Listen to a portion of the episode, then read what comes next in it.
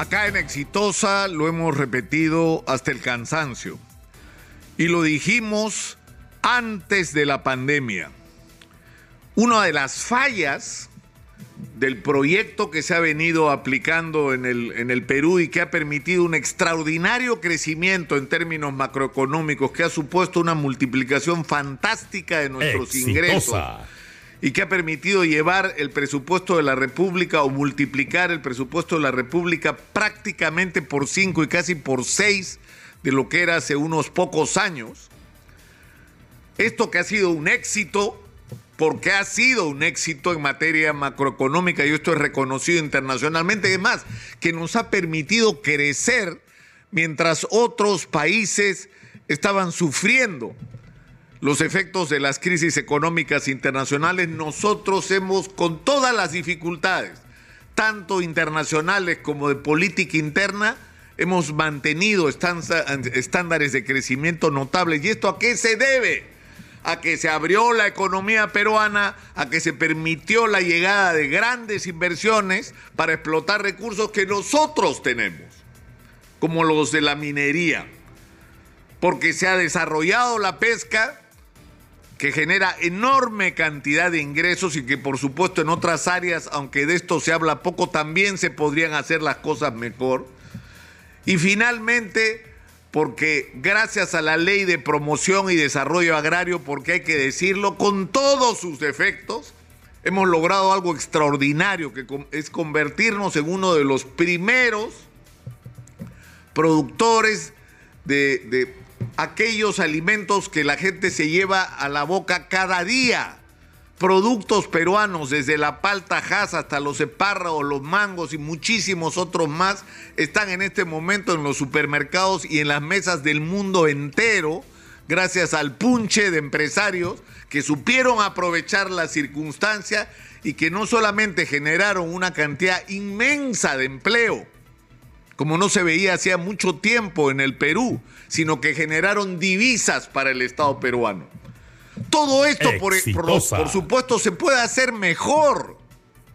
Ahora mismo tenemos un problema, estamos viviendo del pasado.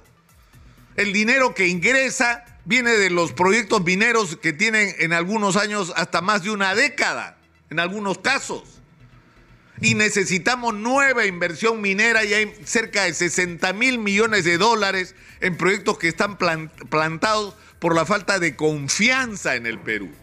Porque la pregunta es muy simple, así como hace algunos años, ¿quién iba a invertir un dólar en un país que era perro muertero?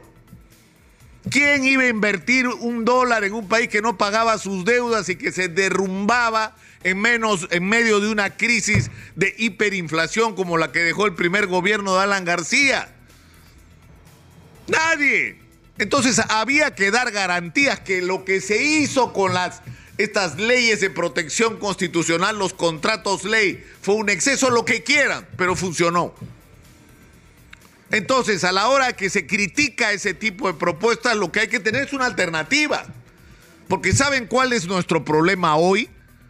Para nosotros, usted, señora, señor, que vivimos fundamentalmente de los ingresos que genera la minería, porque es la que permite tener los recursos para resolver nuestros problemas, es cómo diablos vamos a hacer para convencer a los grandes inversionistas internacionales que metan un billete en un país que ha cambiado seis veces de presidente en menos de siete años y que vive en una permanente crisis de confrontación política y de inestabilidad y de bloqueos de carreteras y de enfrentamientos.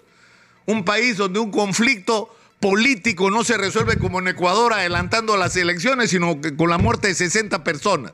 Y eso, que decir que se ha resuelto con esas muertes, es no corresponder a la realidad, porque ni siquiera se ha resuelto porque la herida sigue abierta y los problemas siguen sin resolverse. ¿Cómo vamos a convencer a los inversionistas que puedan confiar en nosotros? De que puedan meter su plata por 20 años acá sin que las reglas de juego cambien en el camino. Esas son las cosas que tendríamos que estar discutiendo, pero eso es un lado del problema.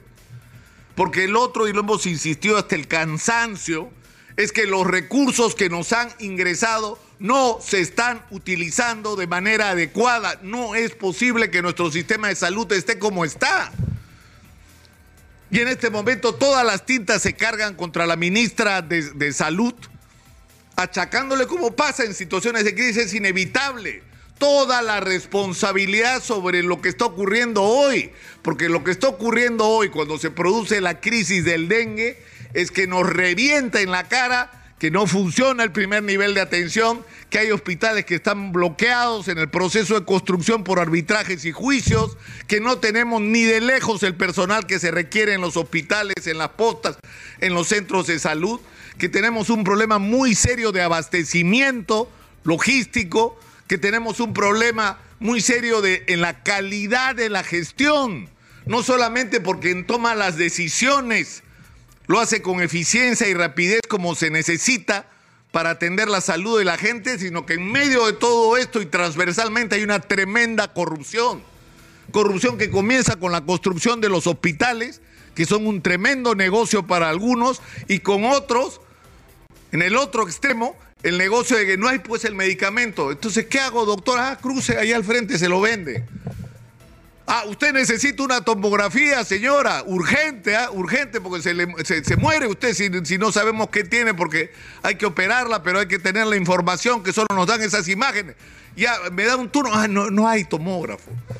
El próximo turno es dentro de seis meses, pero me está diciendo que me muero. La solución, señora, ¿sabe cuál es? Eh, al frente hay un tomógrafo, ahí, ahí hágase, acá le doy la orden, hágase el todo. Eso también es corrupción. Y eso es lo que está ocurriendo en este momento. Entonces, lo que estamos enfrentando con la crisis del dengue no es la circunstancia que requiere respuestas que claramente no están a la altura, pues.